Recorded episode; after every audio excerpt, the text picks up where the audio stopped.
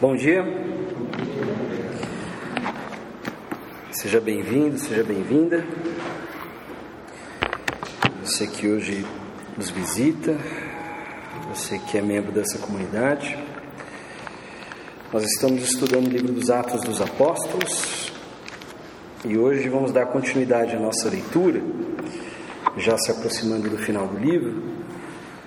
Vamos dar continuidade à leitura no capítulo 22, a partir do verso 22. Atos dos Apóstolos 22, a partir do verso 22 também. E a nossa leitura será até o 23, 11. Acompanhe comigo. A multidão ouvia Paulo até que ele disse isso. Então todos levantaram a voz e gritaram: Tira esse homem da face da terra ele não merece viver. Estando eles gritando, tirando suas capas e lançando poeira para o ar, o comandante ordenou que Paulo fosse levado à fortaleza e fosse açoitado e interrogado para saber por que, que o povo gritava daquela forma contra ele. Enquanto o amarravam a fim de açoitá-lo, Paulo disse ao centurião que ali estava: Vocês têm o direito de açoitar um cidadão romano sem que ele tenha sido condenado? Ao ouvir isso, o centurião foi prevenir o comandante: Que vais fazer? Este homem é cidadão romano. O comandante dirigiu-se a Paulo e perguntou: Diga-me, você é cidadão romano? Ele respondeu: Sim, sou. Então o comandante disse: Eu precisei pagar um elevado preço por minha cidadania. Respondeu Paulo: Eu a tenho por direito de nascimento. Os que iam interrogá-lo retiraram-se imediatamente. O próprio comandante ficou alarmado ao saber que havia prendido um cidadão romano. No dia seguinte, visto que o comandante queria descobrir exatamente por que Paulo estava sendo acusado pelos judeus, libertou e ordenou que se reunissem os chefes dos sacerdotes e todo o sinédrio. Então, trazendo Paulo, apresentou a eles. Paulo, fixando os olhos no sinédrio, disse: Meus irmãos, tenho cumprido meu dever para com Deus com toda a boa consciência até o dia de hoje. Diante disso, o sumo sacerdote Ananias deu ordens aos que estavam perto de Paulo para que lhe batessem na boca. Então Paulo lhe disse: Deus te ferirá, parede branqueada. Estás aí sentado para me julgar conforme a lei, mas contra a lei me mandas ferir? Os que estavam perto de Paulo disseram: Você ousa insultar o sumo sacerdote de Deus? Paulo respondeu: Irmãos, eu não sabia que ele era o sumo sacerdote, pois está escrito: Não fale mal de uma autoridade do seu povo. Então Paulo, sabendo que alguns deles eram saduceus e outros fariseus, bradou no sinédrio: Irmãos, Sou fariseu, filho de fariseu, estou sendo julgado por causa da minha esperança na ressurreição dos mortos. Dizendo isso, surgiu uma violenta discussão entre fariseus e saduceus, e a assembleia ficou dividida. Os saduceus dizem que não há ressurreição, nem anjos, nem espíritos, mas os fariseus admitem todas essas coisas houve um grande alvoroço e alguns dos mestres da lei, que eram fariseus, se levantaram e começaram a discutir intensamente, dizendo: Não encontramos nada de errado neste homem. Quem sabe se algum espírito ou anjo falou com ele? A discussão tornou-se tão violenta que o comandante teve medo que Paulo fosse despedaçado por eles. Então ordenou que as tropas descessem e o retirassem à força do meio deles, levando-o para a fortaleza. Na noite seguinte, o Senhor, pondo-se ao lado dele, disse: Coragem, assim como você testemunhou a meu respeito em Jerusalém, deverá testemunhar também em Roma. Vamos orar mais uma vez, pedindo a Deus que nos dê o entendimento necessário e a capacidade de absorver e assimilar aquilo que Ele deseja nos ensinar.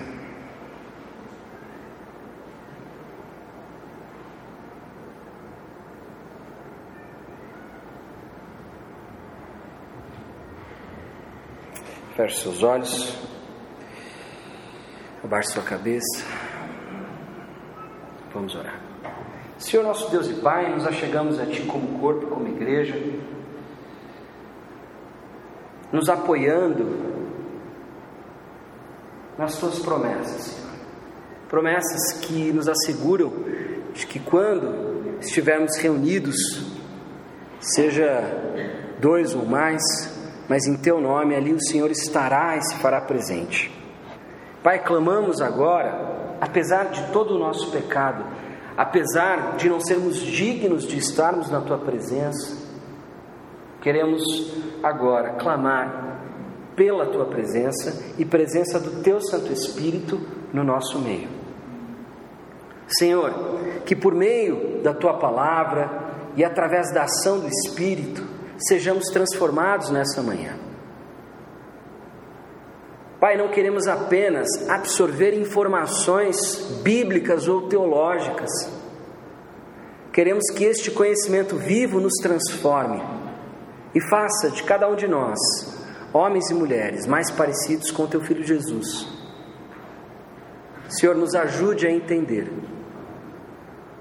o quão carentes somos da tua palavra e do teu poder em nossas vidas. Não nos permita, Senhor, em momento algum, achar, acreditar que já sabemos aquilo que precisamos saber para ter uma vida reta diante de Ti. Nos ajude a lembrar que este não é um conhecimento que se acumula,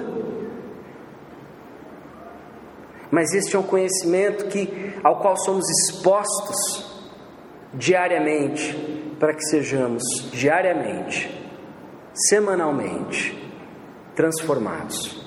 Senhor, se conosco nesse momento, nos livre da nossa arrogância, nos ajude a entender a tua palavra.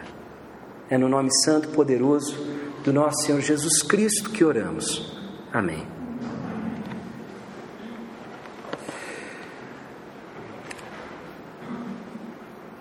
Paulo agora se encontra diante do Sinédrio. Sinédrio é nada mais que a assembleia de líderes do povo judeu que ali estava em Jerusalém. Mas é importante lembrar o que aconteceu antes, por que Paulo está em Jerusalém, é, o que o levou a essa circunstância tão terrível a ponto dele temer pela própria vida.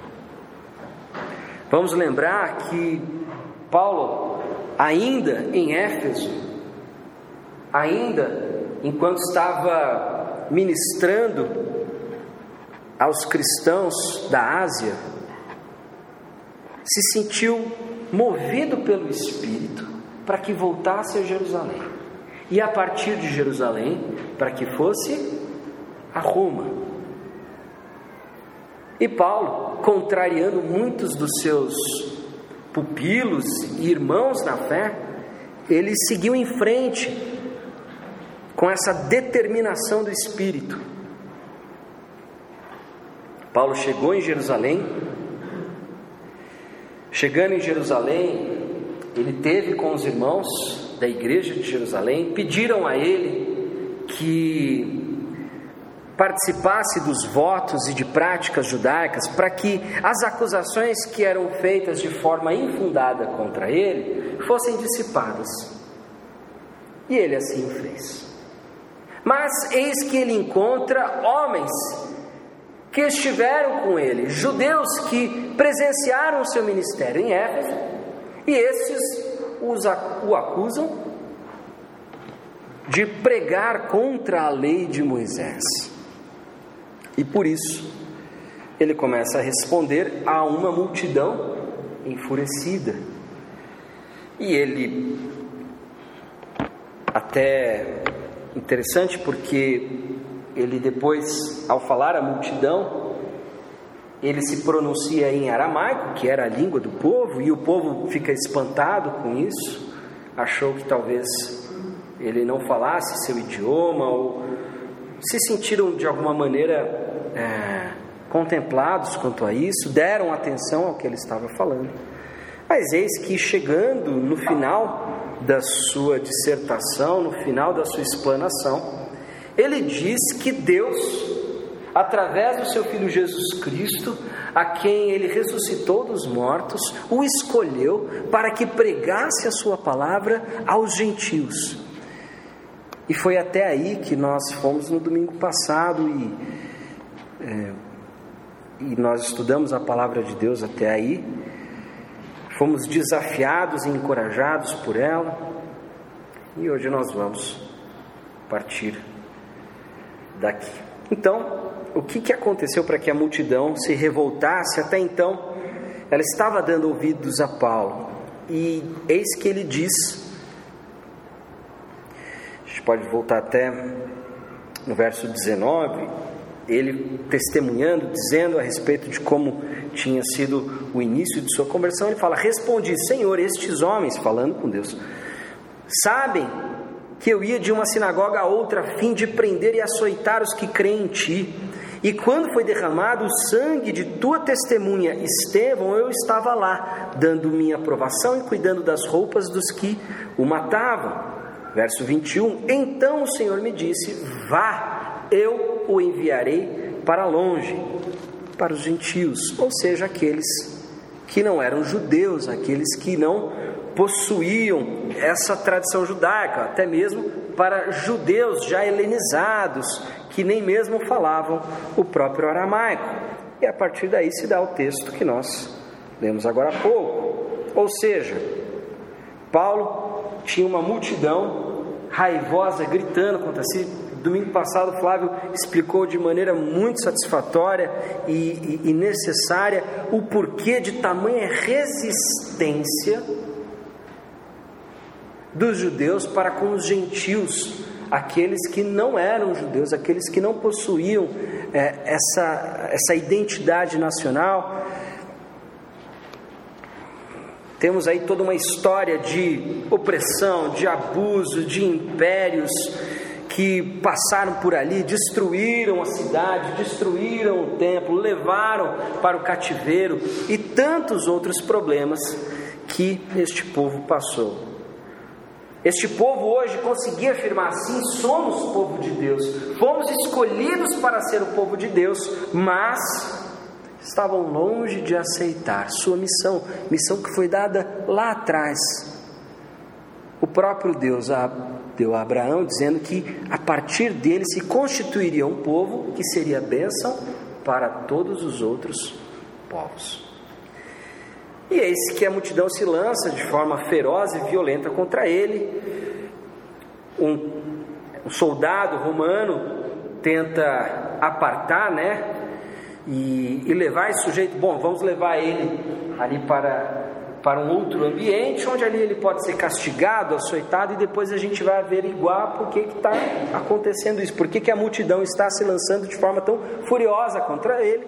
E eis que Paulo tira uma carta da manga e diz o seguinte: olha, é permitido açoitar e castigar um cidadão romano sem que ele seja devidamente julgado, sem que ele passe pelo devido processo legal jurídico? E isso, de pronto, já deixa este soldado e comandante muito perturbados, porque o que, que acontece? Para nós isso não significa muita coisa, mas ser um cidadão romano, na época em que o grande império que dominava boa parte, praticamente toda a Europa, ali no Mediterrâneo, parte da Ásia, enfim, se estendendo ali por todo o continente, Ser um cidadão romano significava muita coisa, era você ter um passaporte de cidadania, você estava debaixo de um determinado, é, de uma determinada proteção jurídica. Você hoje é protegido pelas leis do seu país. Assim como Paulo, por ser um cidadão romano, e a cidadania romana dele era uma cidadania que ele havia herdado Diz ele, né? Porque logo o comandante o questiona: peraí, mas como que você conseguiu essa cidadania? Porque eu tive que pagar um alto preço. E Paulo diz: olha, eu, é, eu a herdei, é de nascença, me foi passado pelos, pelo meu pai. E Paulo faz uso, lança a mão do seu direito, ou seja, ele não poderia ser castigado, legalmente falando, sem que antes fosse julgado, averiguado esta situação. E aí, eis que ele é levado para a fortaleza. E aí, o que, que acontece? É, é ali os, o comandante romano, ele pensa o seguinte: deixa eu levar Paulo diante dos líderes judeus e aí nós vamos entender o porquê, por que está esse tumulto todo contra esse sujeito. E leva Paulo para o Sinédrio. Vamos lembrar aqui que o próprio Jesus esteve diante do Sinédrio. Aliás, é importante que você saiba o seguinte: por que, que Lucas vai passar os últimos capítulos descrevendo este processo, digamos assim, de martírio de Paulo? Paulo, e assim, não são poucas as coincidências quando nós vamos comparar o final do livro dos Atos dos Apóstolos ao final dos evangelhos, nós vamos perceber uma série de coincidências, que não são coincidências, mas de semelhanças com a jornada de Jesus. Jesus também foi levado ao sinédrio, Jesus também, ao dar uma resposta que não foi muito satisfatória, recebeu uma agressão na sua face. Jesus passa pelo mesmo número de julgamentos que Paulo. Jesus também enfrenta uma multidão furiosa. Jesus também ouve dessa multidão: tire este homem da face da terra. É uma maneira de Lucas mostrar, através da história, obviamente, do apóstolo Paulo, qual é o destino daqueles que testemunham a respeito do Senhor Jesus Cristo. Mas ao mesmo tempo, é uma maneira de diferenciar Paulo de Jesus, porque as reações de Paulo são diferentes das reações de Jesus.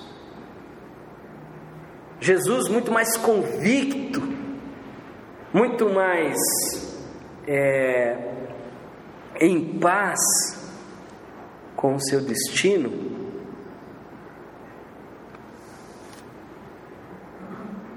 acabava demonstrando uma menor resistência.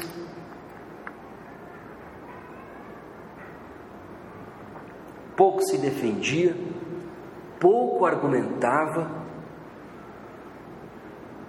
de forma nenhuma insultava aqueles que o perseguiam, quando preso, até mesmo curou a orelha que havia sido decepada por Pedro, a orelha de um dos soldados romanos. E cá estamos nós diante do começo, do fim da jornada da vida e do ministério do apóstolo Paulo. Nem um pouco diferente da jornada do seu mestre.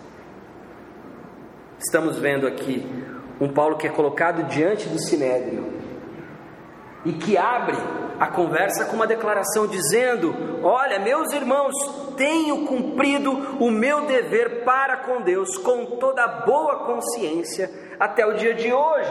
É importante ressaltar este termo, boa consciência, porque muito, especialmente nos dias de hoje, se diz a respeito da consciência. Vou colocar da seguinte maneira: olha, eu acho que eu estou certo porque a minha consciência me diz que eu estou certo. Eu estou em paz com a minha consciência. A minha consciência é, não me acusa.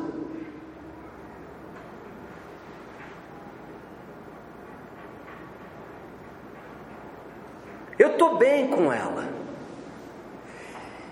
Então, quando nós nos deparamos com essa afirmação do apóstolo Paulo, parece que ele está dizendo a respeito do tipo de sentimento de culpa que ele carregava, e não é exatamente isso, porque no contexto do Novo Testamento, quando se usa, quando se reivindica, quando se invoca a questão da consciência, o que ele está dizendo, em outras palavras, e a gente poderia pegar uma série de passagens para apoiar esta, esta afirmação, o que, nós, o que Paulo está querendo dizer aqui de forma muito simples é o seguinte: olha. O que tem acontecido é o seguinte: eu tenho obedecido aquilo que Deus me mandou fazer. Não é uma questão interna, uma questão sentimental, emocional, se eu estou carregando culpa, se eu não estou, se eu acho que eu errei, se eu tenho exagero, se eu devo. Não é isso. O que ele está dizendo é o seguinte: meus irmãos, estou aqui diante de vocês por obediência por obediência. Não foram acidentes que me trouxeram aqui, acidentes de percurso, não foram más decisões, pisadas na bola ou coisas do tipo. O que me trouxe até aqui foi a obediência. E o tipo de reivindicação que Paulo pode fazer, muito diferente daquela que talvez homens na nossa época possam fazer, porque Paulo ouviu da boca do próprio Jesus o que ele deveria fazer. Continuemos. E aí, diante do sumo sacerdote Ananias, desculpa, diante disso, o sumo sacerdote Ananias deu ordens aos que estavam perto de Paulo para que lhe batessem na boca. Então Paulo lhe disse: Diferente de Jesus a resposta dele. Deus te ferirá, parede branqueada. Estás aí sentado para me julgar conforme a lei, mas contra a lei me mandas ferir. Ou seja, ele não poderia ser ferido, atacado, açoitado, sem o devido julgamento, não só de acordo com as leis romanas, mas também de acordo com as leis de Moisés. Ananias nos relata Flávio Joséfo, historiador da antiguidade, especialmente do povo judeu, que foi um sacerdote que ficou de 40, dos anos 40 depois de Cristo até 50 e poucos. Diz que era um homem perverso, sujeito corrupto, que oprimia inclusive a classe sacerdotal. E eis que este homem, sem qualquer tipo de julgamento, sem que antes as acusações fossem devidamente averiguadas, manda bater em Paulo. E Paulo diz a ele: Deus te ferirá, parede branqueada ou caiada. Lembra dos sepulcros caiados? É mais ou menos a mesma ideia que é aqui. A parede ela era pintada de branco para parecer que estava mais sólida, mais forte, o muro mais resistente do que era. Ou seja, é nada mais do que uma maquiagem. É, não à toa Jesus chama os fariseus durante o seu ministério público de sepulcros caiados, ou seja, por fora é algo pintado, é algo maquiado, é algo bonito, mas por dentro só tem podridão decomposição, morte. Paulo lança a mão de uma imagem semelhante, aliás, imagem também usada em Ezequiel. Ele está acusando esse sujeito de hipócrita, mas a hipocrisia, nos termos do Novo Testamento, ela, ela tem uma característica que se perdeu no, no nosso senso comum, no nosso vocabulário. A gente pensa em hipócrita simplesmente como alguém que é incoerente. É um sujeito que diz uma coisa e faz outra. Esse é um hipócrita. E tudo bem, não foge também a este entendimento. Mas quando você vai no grego, a palavra é exatamente essa. O Hipócrates é o ator. Mais do que uma pessoa incoerente, que tem um discurso incoerente, mas é um ator, é uma persona. Essa palavra vem do teatro grego. É alguém que veste uma roupa, veste uma máscara, é alguém que projeta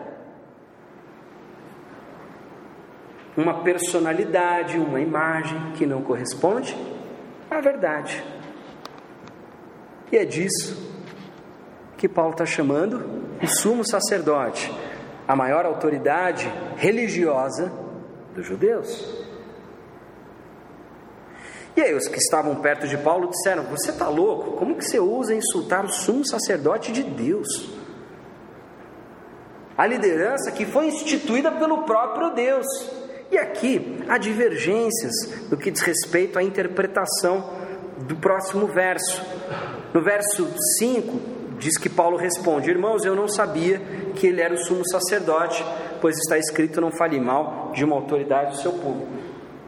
Para muitos estudiosos e teólogos, esse é um pedido de desculpa muito fraco. Porque talvez não seja um pedido de desculpas, talvez seja uma fala irônica.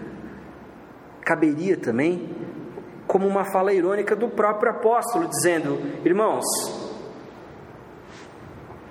eu não sabia que isso era um sumo sacerdote. Porque a lei diz que eu não devo falar mal de uma autoridade do povo. Colocando em dúvida, questionando a autoridade, a autenticidade da vocação e da função deste homem. E aqui a gente parte para um, para um outro tópico muito importante.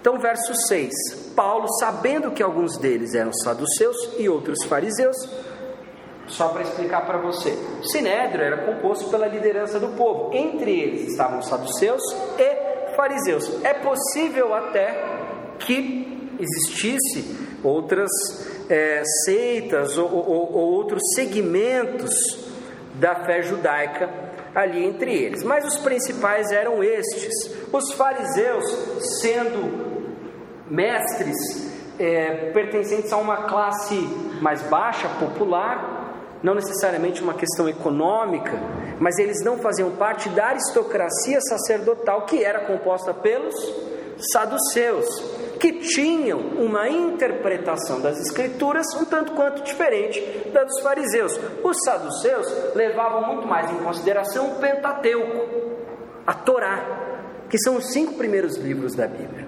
Portanto, eles tinham uma dificuldade até mesmo com a ideia de vida após a morte. Um conceito que já havia sido plenamente assimilado pelos fariseus. A própria ideia da ressurreição. Paulo, de forma astuta e até mesmo, por que não dizer, oportunista, ele explora uma divergência entre eles. Paulo tira o foco dele e joga no problema que eles têm entre eles. E Paulo brada da seguinte forma: Irmãos, eu sou fariseu, filho de fariseu, estou sendo julgado por causa da minha esperança na ressurreição dos mortos. Dizendo isso, surgiu uma violenta discussão entre os fariseus e os saduceus, e a assembleia ficou dividida. Os saduceus, aqui entre parênteses, no verso 8, dizem que não há ressurreição, nem anjos, nem espíritos, mas os fariseus admitem todas essas coisas. Houve um grande alvoroço e alguns dos mestres da lei, que eram fariseus, se levantaram e começaram a discutir intensamente, dizendo: Não encontramos nada de errado neste homem. Ou seja, os fariseus abraçaram Paulo como um dos seus. E eles fazem uma dedução lógica, natural. O que, que eles dizem? Eles dizem assim: não encontramos nada de errado nesse homem. Quem sabe algum espírito ou anjo falou com ele. Enquanto que os saduceus eram muito mais literalistas, pouco inclinados até mesmo a manifestações sobrenaturais. Ué, eles fazem essa dedução lógica. Ele crê na ressurreição, por que não? Por que não Por que, que esse tal de Jesus não pode ter aparecido a ele? Ele ganha os fariseus. Se os fariseus eram os principais é, opositores nos evangelhos, em Atos nós percebemos que eles já não serão. E aqui eles abraçam Paulo como um dos seus. E, poxa, quem diz que algum espírito, se nós cremos nisso, por que, que não pode ter falado com ele? Ok. A discussão tornou-se tão violenta que o comandante teve medo que Paulo fosse despedaçado por eles. Então ordenou que as tropas descessem e o retirassem à força por meio deles, levando para a fortaleza. Na noite seguinte, o Senhor, o Senhor, toda vez que você encontrar essa palavra em Atos, é o Senhor Jesus, tá? Jesus que é reconhecido como o Senhor. Não um pronome de tratamento, mas um título de governante, um título régio. O Senhor, o Quírios. O nosso rei, pondo-se ao lado dele, disse: Coragem, ou, traduzindo de forma mais precisa, ânimo. Assim como você testemunhou a meu respeito em Jerusalém, deverá testemunhar também em Roma. Isso é o que aconteceu. Nós temos um Paulo, guiado pelo Espírito, que vai a Jerusalém, que se indispõe com a multidão, que se explica para a multidão, mas mesmo assim, chegou no ponto onde o foco são os gentios, eles vão para cima de Paulo.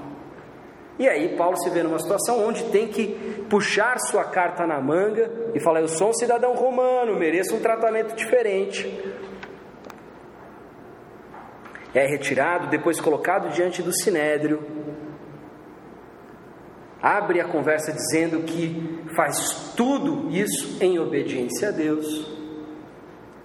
Mas é atacado, se indispõe com o sumo sacerdote e percebendo que ali estavam muitos fariseus e saduceus, ele se aproveita de um conflito que ali era latente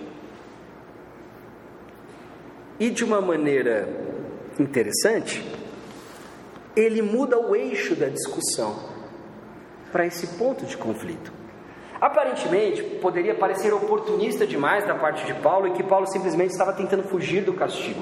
Só que se você vai estudar com calma a própria teologia do apóstolo Paulo, em especial a carta aos Coríntios, você vai perceber que a ressurreição ela é um tema central na teologia de Paulo, e Paulo diz o seguinte, dessa maneira mesmo: se não houve ressurreição, a nossa fé é nula, não significa nada.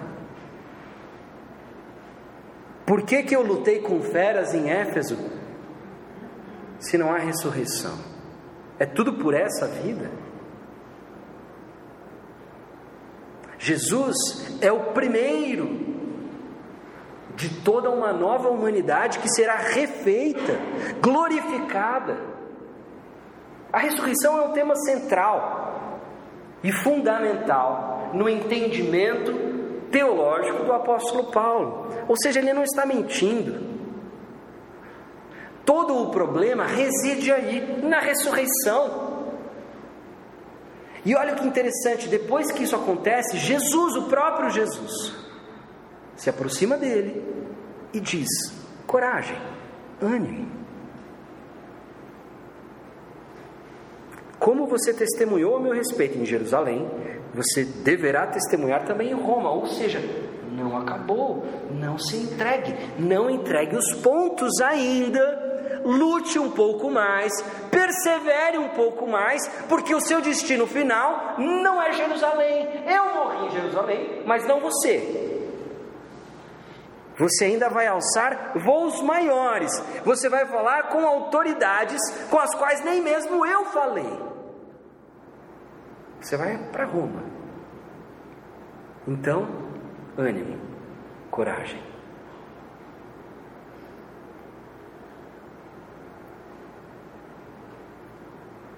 Uma palavra chama a minha atenção, mais brilha os meus olhos mais do que qualquer outra coisa. A palavra testemunho. ou testemunha. Lembra quando eu disse lá atrás, quando a gente começou a estudar o livro de Atos, que o livro de Atos possui uma linguagem jurídica? Parece até mesmo que esse é um tratado jurídico, é um tratado é, de, onde Lucas está estabelecendo precedentes, uma jurisprudência.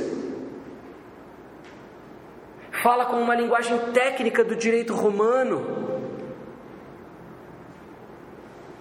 Não é à toa. Se tem algo que os discípulos de Jesus fazem nesses relatos, nessa narrativa, é permanecer diante de autoridades e passar por algum tipo de julgamento. Há muitos estudiosos e teólogos que vão dizer que essa é uma apologia de Lucas, um jeito de Lucas dizer ao seu interlocutor, Teófilo, e nós não sabemos exatamente quem é, que o cristianismo não precisava ser perseguido, não representava um perigo aos romanos. Mas essa é uma maneira de ver, embora que, de certa forma, representava. Essa palavra testemunha ela não está aqui por acaso e ela é usada nesse contexto mesmo contexto de julgamento. É aquele que vai lá e testemunha a favor ou contra alguém.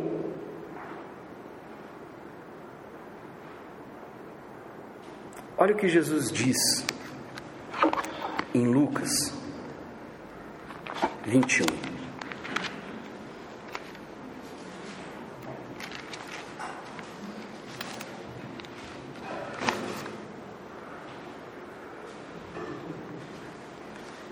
Lucas 21, verso 12. Se você quiser só acompanhar no telão, vai estar projetado. Mas antes de tudo isso, prenderão e perseguirão vocês. Jesus falando com seus discípulos. Então os entregarão às sinagogas e prisões, e vocês serão levados à presença de reis e governadores, tudo por causa do meu nome. Será para vocês uma oportunidade de dar testemunho.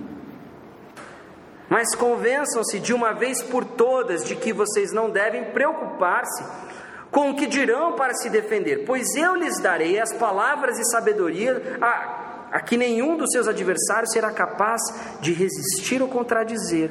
Vocês serão traídos até por pais, irmãos, parentes, amigos, e eles entregarão alguns de vocês à morte.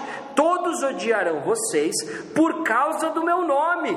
Contudo, nenhum fio de cabelo da cabeça de vocês se perderá. É perseverando que vocês obterão a vida.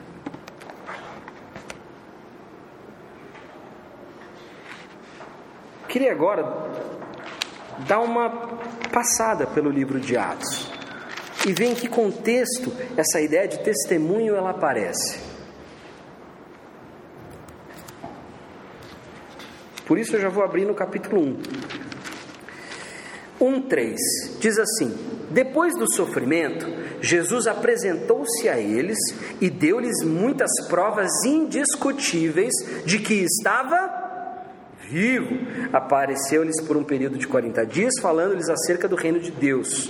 Mais para frente, Jesus diz o seguinte aos seus discípulos, no verso 8: Mas receberão poder quando o Espírito Santo descer sobre vocês, e serão minhas testemunhas em Jerusalém, em toda a Judéia, Samaria e até os confins da terra.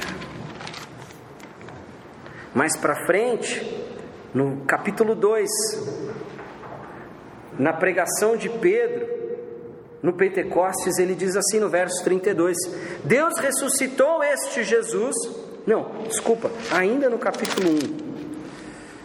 No verso 22, quando eles estavam escolhendo o substituto de Judas, qual foi o critério? Diz assim: desde o batismo de João até o dia em que Jesus foi elevado dentre nós às alturas. É preciso é, não, deixa eu ver 21. Portanto, é necessário que escolhamos um dos homens que estiveram conosco durante todo o tempo em que o Senhor Jesus viveu entre nós, desde o batismo de João até o dia que Jesus foi levado dentre nós às alturas. É preciso que um deles seja conosco testemunha de sua ressurreição. Aí mais para frente, na pregação de Pedro, no verso 32 do capítulo 2, Deus ressuscitou este Jesus e todos nós somos testemunhas deste fato. No capítulo 3, no verso 15, vocês mataram o autor da vida, mas Deus o ressuscitou dos mortos e nós somos testemunhas disso. Agora saltando aqui para o capítulo 13, no verso 30. Mas Deus o ressuscitou dos mortos e por muitos dias foi visto por aqueles que tinham ido com ele da Galiléia para Jerusalém. Eles agora são testemunhas dele para o povo.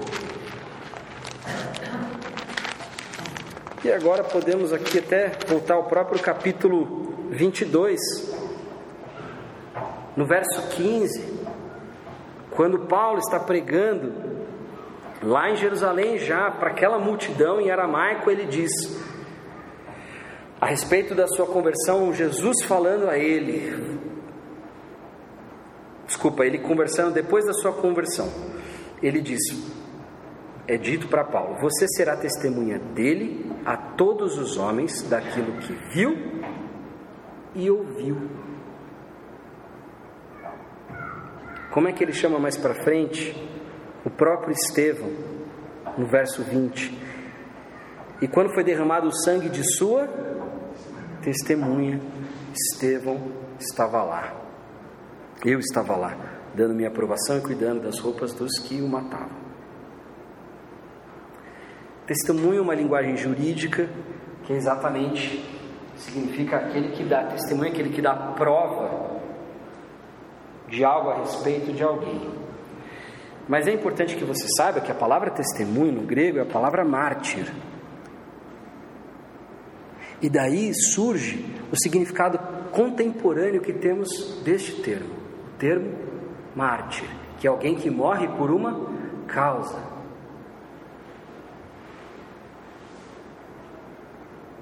Do que que eles são testemunhas? Qual que é a informação básica, fundamental, que desde o começo do livro de Atos eles estão defendendo e é a primeira de todas as suas defesas, que ele ressuscitou. Não à toa que Paulo traz esse assunto diante do sinédrio. Ele invoca este tema, talvez sabendo que aquilo poderia, de alguma maneira, jogar a seu favor. E eu acho interessante isso porque nós temos uma visão é, moralista a respeito da vida que muitas vezes o Novo Testamento não tem. O próprio Jesus diz que nós teríamos que ser mansos como a pomba, mas ao mesmo tempo sagazes como a serpente. E nós vemos aqui Paulo fazendo uso de um recurso retórico, promovendo uma confusão, porque ele sabia que aquele não era o momento, aquela não era a hora dele.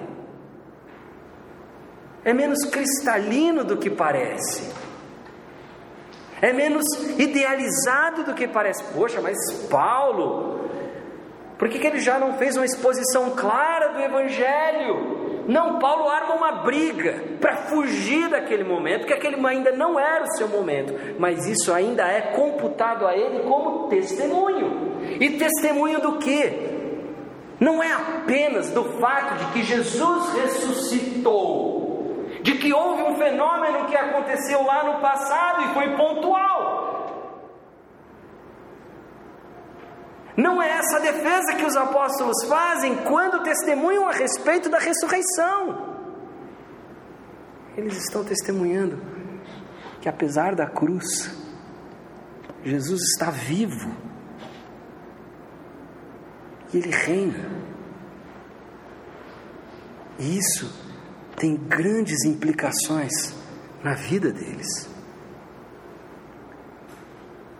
O Evangelho não é uma mensagem política, não é uma ideologia política, nem mesmo ela se assemelha a uma ou toma lado nas discussões políticas humanas. O Evangelho está acima disso. Porém, o Evangelho tem implicações políticas.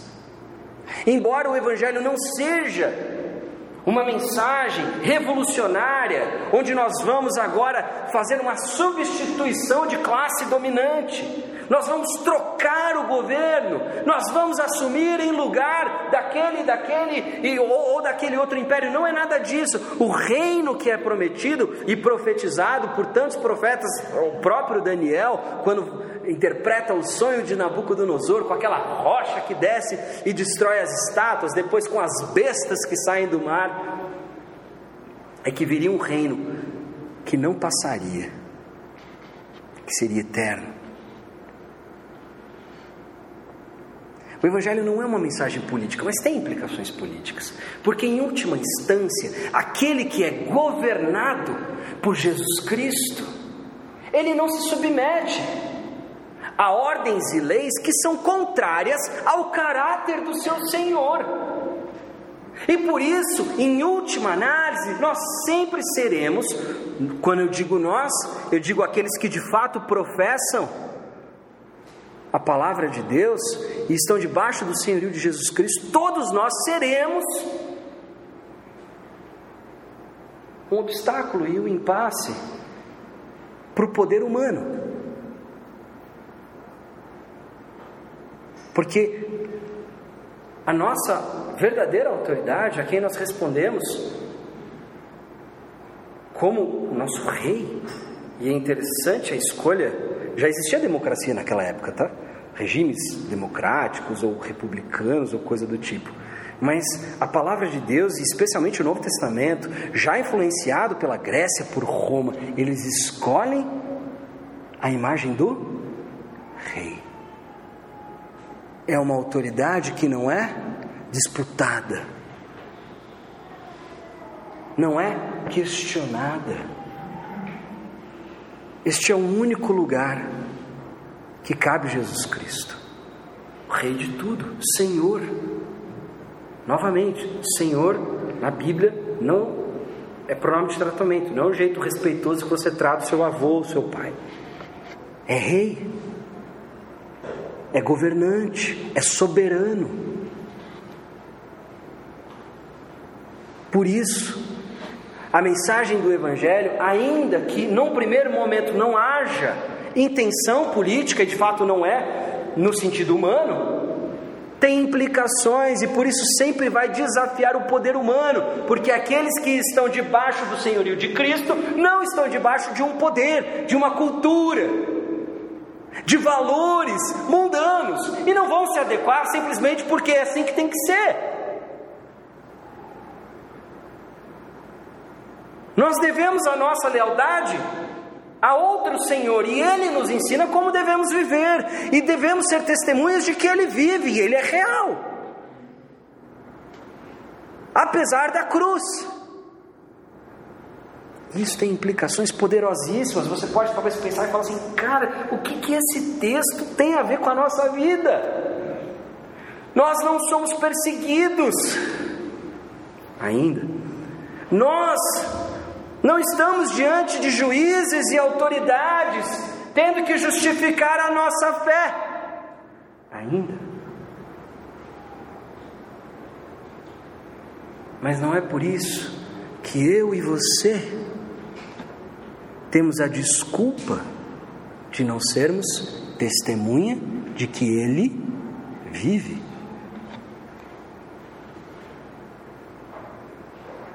Mas como? Primeiro, nós precisamos tirar Jesus de um lugar que durante séculos nós o colocamos, que é o lugar simplesmente da resposta à pergunta qual é a sua religião. Porque quando eu pergunto, é, você é o quê?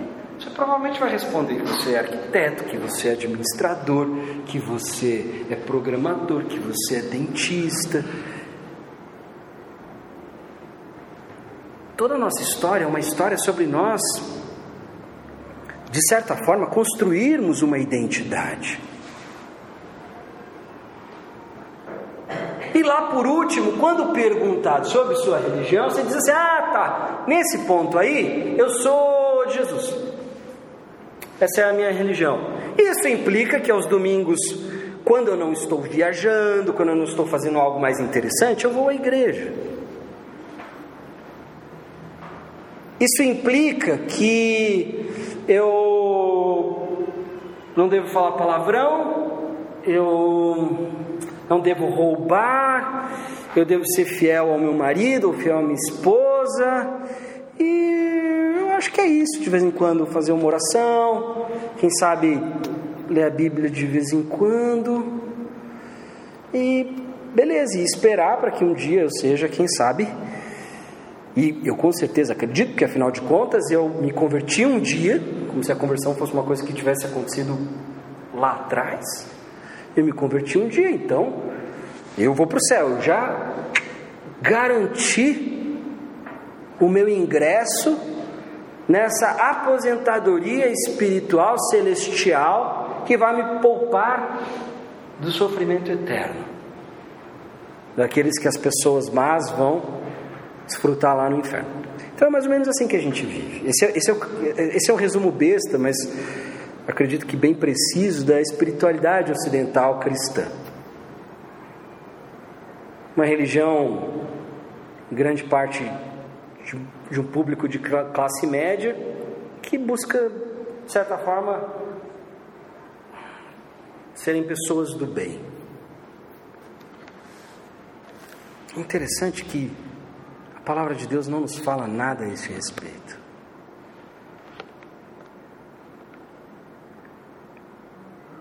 Nós estamos aqui diante de um sujeito, isso é importante lembrar, de um sujeito que perseguiu, consentiu a morte e a prisão de muitos cristãos.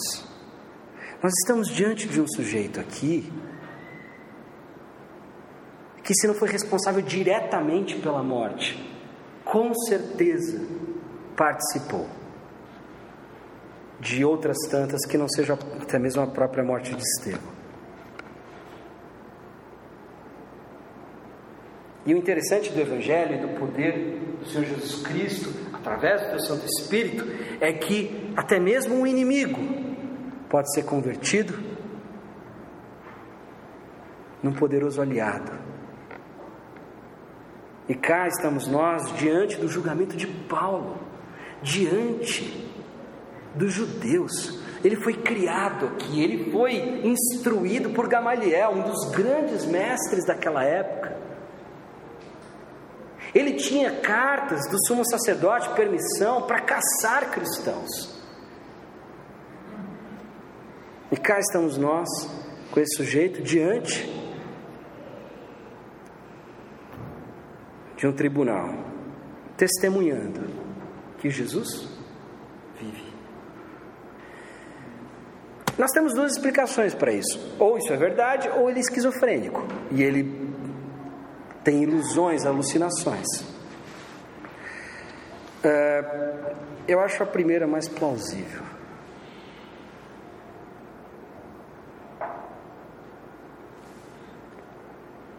O que isso tem a ver comigo e com você?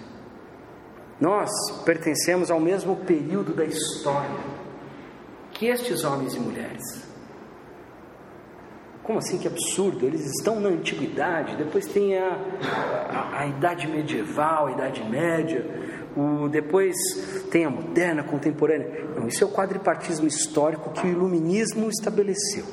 Mas de acordo com a história da salvação, do povo de Deus, nós estamos no mesmo período período que é compreendido entre a primeira e a segunda vinda. E eu quero dizer para você que a palavra que foi dada lá não teve nenhuma atualização. Continua a mesma. A palavra que foi dada lá é a palavra que diz o seguinte: Sejam minhas testemunhas até os confins da terra. E nesse período já, a testemunha já tinha este componente sacrificial. Os filósofos já usavam a palavra mártir para descrever aqueles que é, testemunhavam, aqueles que permaneciam firmes numa determinada crença, custe o que custar.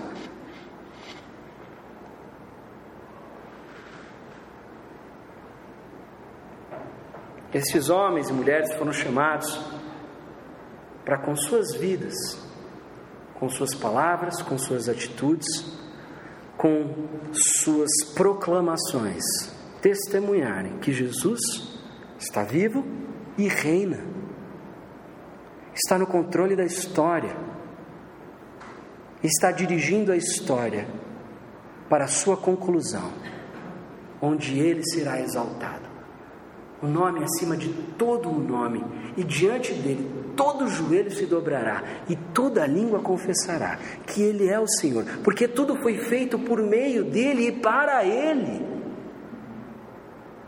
Jesus não pode ocupar apenas a resposta da pergunta qual é a sua religião, porque Jesus não reivindica apenas isso, ele reivindica a sua vida, ele reivindica a minha vida, ele reivindica senhorio sobre as minhas decisões.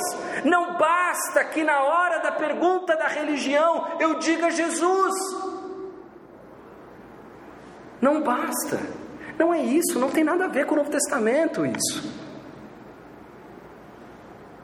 O testemunho de Paulo, as histórias, as narrativas, especialmente compreendidas aqui no livro de Atos, falam a respeito de homens e mulheres que tiveram suas vidas transformadas de forma drástica, dramática, pelo Evangelho.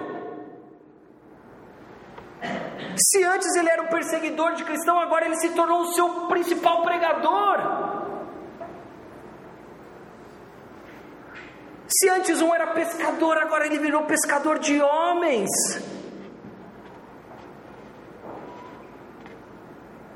É uma transformação profunda. A palavra conversão a gente não usa por acaso. Ela significa uma mudança drástica de direção. E nós estamos acostumados com uma espiritualidade medíocre onde Jesus é apenas o nome que nós colocamos no campo religião.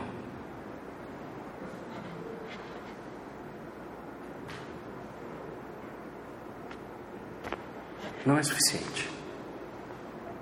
Jesus diz no Sermão da Montanha, que é o padrão ético, o padrão de comportamento do discípulo, o seguinte: olha, eu não vim para abolir a lei, eu vim completar e cumprir a lei. E digo mais: se a justiça de vocês não for superior, se ela não for extraordinária, se ela não superar em muito a justiça dos fariseus, dos mestres da lei, dos escribas, esse reino não é para vocês.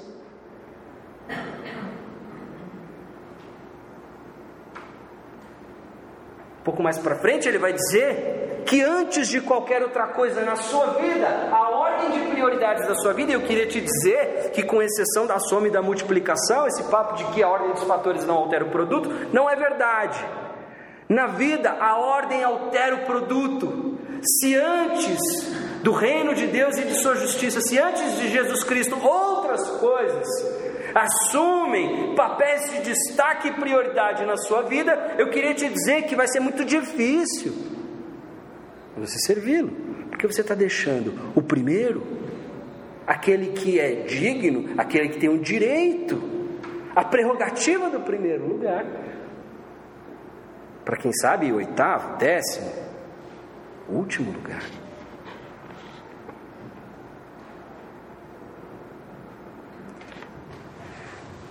Tanto Paulo quanto quanto eu, quanto você, recebemos o mesmo chamado.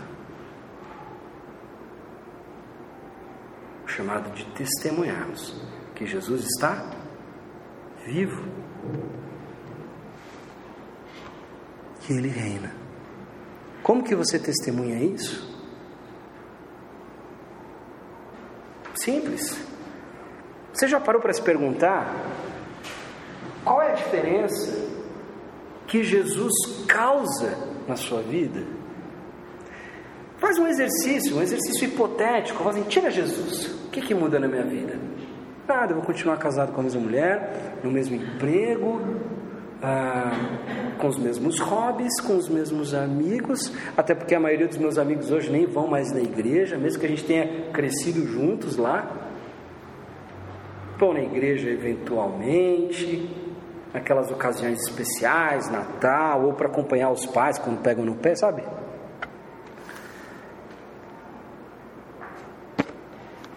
Se essa é a resposta, se nada muda, talvez seja a mesma resposta para a pergunta do que Jesus significa para você. A sua vida é dirigida pelo quê? Digo mais, por quem? Por que, que você escolheu para casar a pessoa com quem você casou? Por que, que você escolheu esse emprego e não aquele? Às vezes existe uma resposta espiritual para isso. Nem sempre, mas às vezes existe. Este emprego exigia de mim um determinado comportamento que comprometeria as minhas convicções. Ou este emprego exigia de mim talvez uma dedicação que todas as outras coisas na minha vida ficariam para lá dos últimos lugares, família e o principal, o próprio Jesus, sem vida em comunidade, sem vida em igreja, sem dedicação à palavra. Como que você pode testemunhar a respeito de uma verdade que você não conhece? Você vai ser levado por todo e qualquer vento de doutrina. Ah, fala, não, eu continuo firme no cristianismo. Não arredei o pé disso daqui, não. Sim, só que as doutrinas que ameaçam o cristianismo hoje não são religiosas. Os valores não estão no campo da religião. Já usei esse exemplo outras vezes, mas eu insisto. Uma vez eu conversei com um casal e eles falaram que eles não teriam outro filho. Eu falei, poxa, mas por quê? E eles disseram com todas as palavras, porque escola custa muito caro. E nós temos um valor, nosso filho tem que estudar em escola bilíngue.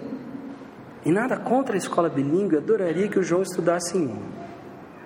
E a Maria também. Nada contra. Mas isso não pode determinar se você vai ter filhos ou não. Porque foi um mandado que Deus te deu. Crescer e multiplicar, sejam férteis. Filho é uma bênção. Se você quer ter dois ou três, porque na sua cabeça você acha que isso vai ser melhor, você vai dar conta, isso é uma questão entre você e Deus, de juízo, de, de capacidade que Deus te deu para discernir. Mas não pode ser o preço da escola que decide quantos filhos você vai ter. Senão, esse é um valor mundano e você está sendo dirigido por valores mundanos. Tipo de comportamento que você aplaude?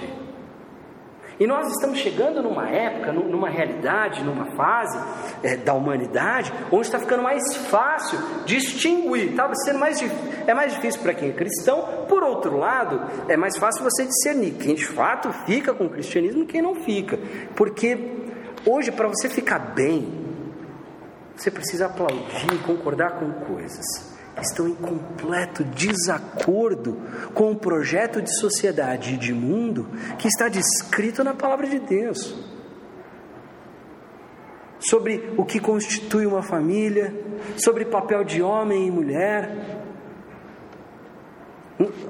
O povo, a massa é manipulado pelos meios de, de, comunicação, por filmes, pela cultura, de forma tão besta, tão simples. Eu estava conversando com uma pessoa agora antes do culto. É impressionante como as pessoas mais militantes e revoltadas são as pessoas que menos tiveram problema na vida, que nunca tiveram que lavar um tanque de roupa suja, tanque cheio de roupa suja, e militam contra o patriarcado.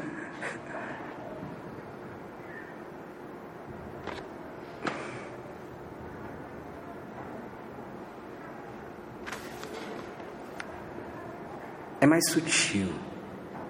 Não basta a tua resposta para o campo religião.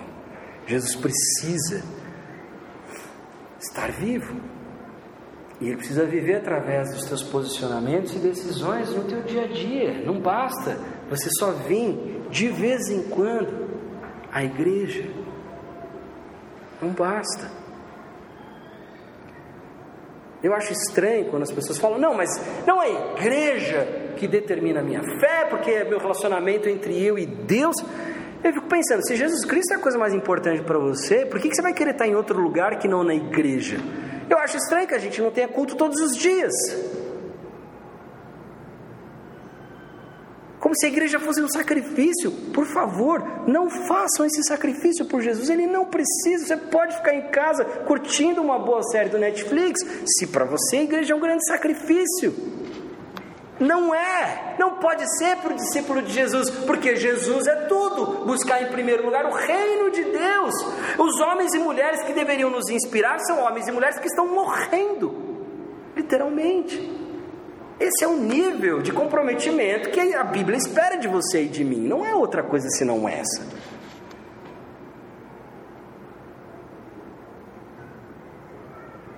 Aí talvez esteja pensando lá internamente, fala, poxa, tudo bem, mas você poderia dizer isso de uma maneira um pouco mais doce, de uma maneira um pouco mais atraente, para quem sabe a gente consiga alcançar mais pessoas. E outra lição que nós temos, especialmente nesse livro, e que nos diz muito a respeito, até mesmo da nossa maneira de enxergar a realidade, estes homens e mulheres, em nenhum momento, você pode vasculhar o livro dos Atos dos Apóstolos. Se você achar, você me mostra e eu me retrato. Mas até agora eu não vi uma estratégia para a gente evangelizar melhor e ter resultados mais significativos. Se a gente fizer desse jeito, com a luz baixa, com a música tal, e cantar três vezes o refrão ao invés de só uma. E a gente cantar mais músicas traduzidas daquele grupo ou desse outro. Ai, nossa, é, nossa outro dia eu fui lá nessa igreja só, to, só tocou música velha. Eu não sabia que música tinha idade. Desculpa, então a Bíblia também deve ser um problema, porque você pode pôr aí no mínimo uns três a quatro mil anos. Esse é o critério? Não é mais se a letra é boa? Se ela comunica uma vida diante de Deus almejável?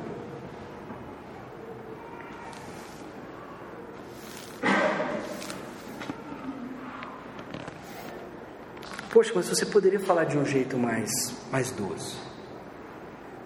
O que eu vejo nos Atos dos Apóstolos. Eu acho até que eu sou até assim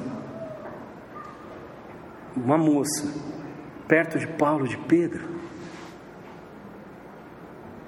Você vai ver a dramaticidade, o poder, as palavras duras que eles usam até mesmo para acusar e denunciar o pecado daqueles homens e mulheres que estavam ouvindo a palavra. A estratégia é insignificante. O que tem poder na Bíblia é a palavra. Quando dirigida, movida pelo Espírito Santo. Olha que interessante. E isso é libertador para mim, ao mesmo tempo que é humilhante. Não tem nada a ver comigo. Não tem nada a ver comigo.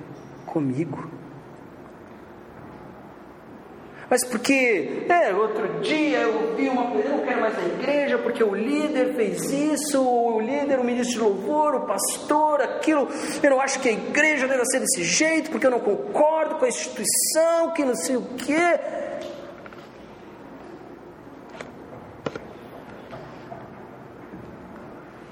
Claro, é o nosso papel dar bom testemunho, porque afinal de contas se nós não estamos dando testemunho e o testemunho de que estamos amadurecendo espiritualmente com Cristo,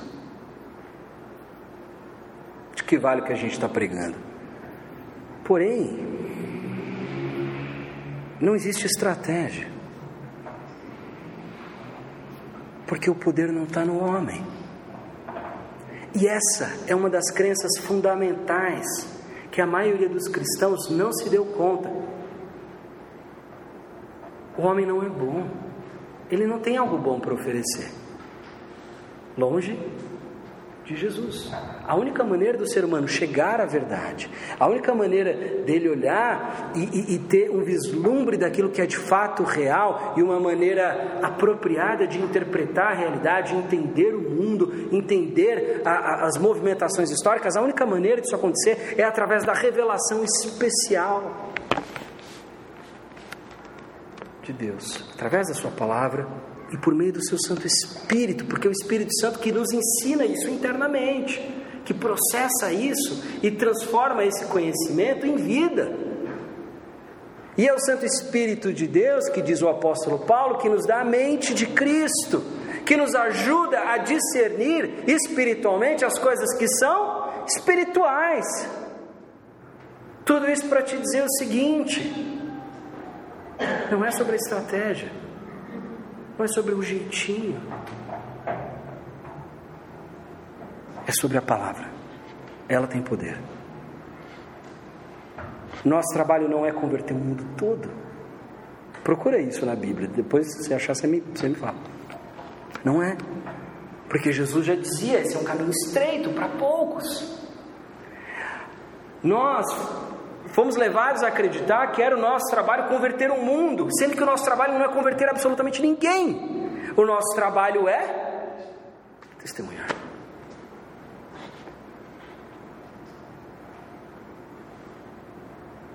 E eu falo isso, é, uma autocrítica, nós batistas, muito evangelistas, converter multidões, cruzadas estudantis, é, eventos talão de LED, música e tal, porque nós vamos ganhar o mundo para Jesus. Não tem isso. O que tem? O testemunho. Poxa, mas não é a vontade de Deus que muitos se convertam? Claro que é. Isso vai acontecer por meio dessa combinação da nossa parte, unicamente o testemunho e da parte do Espírito Santo, a concretização da conversão. Porque eu poderia passar horas te explicando, argumentando, raciocinando biblicamente, bons argumentos, bons teóricos, poderia usar com você, e mesmo assim isso não causar diferença nenhuma, porque o que precisa ser transformado é a tua disposição interna, teu coração. Você precisa descobrir internamente que você não está bem, e que sem Jesus não dá para viver, e você precisa de Jesus mais do que você precisa de dinheiro, mais do que você precisa de comida, mais do que você precisa de aprovação dos outros, mais do que você precisa de uma carreira.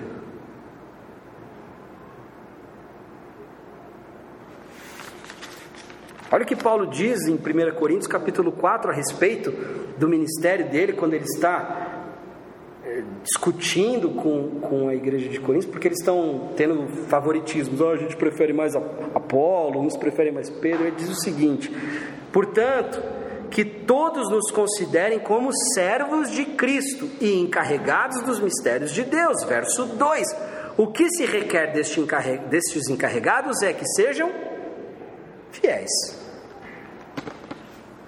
Ou seja, que reproduzam a palavra de Deus de forma fiel. Que não use a palavra de Deus para afirmar aquilo que ele quer afirmar. Que não coloque na palavra de Deus coisas que ele quer que estejam lá. Cabe ao servo, ao encarregado, e a palavra aqui é mordomo, ao mordomo, ao administrador do lar, que simplesmente seja fiel.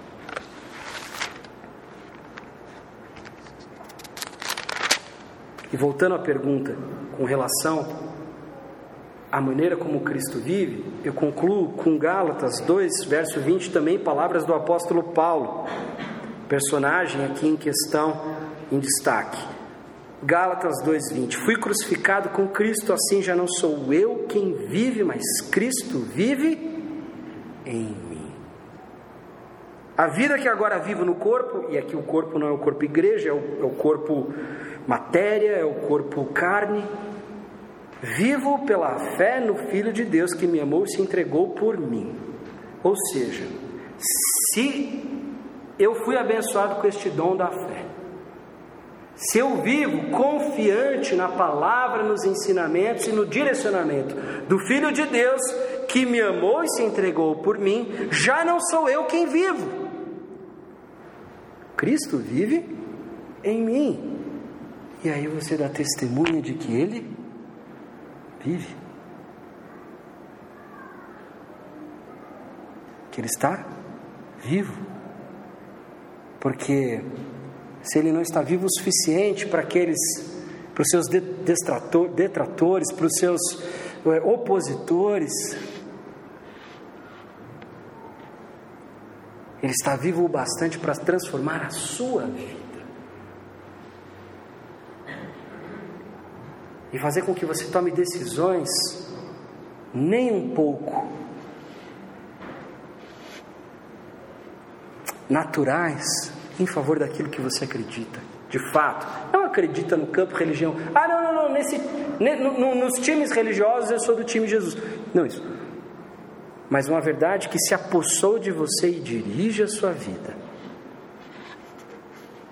Aqueles que têm essa fé verdadeira, essa confiança verdadeira no Filho de Deus, que nos amou e se entregou por nós, não qualquer um, não um Deus distante, não um Deus qualquer, mas um Deus que morreu por mim e por você. Essa fé, nas palavras deste Senhor, deste homem, deste irmão mais velho, se elas forem assimiladas, absorvidas, praticadas, vividas, eu posso dizer que Cristo vive em mim.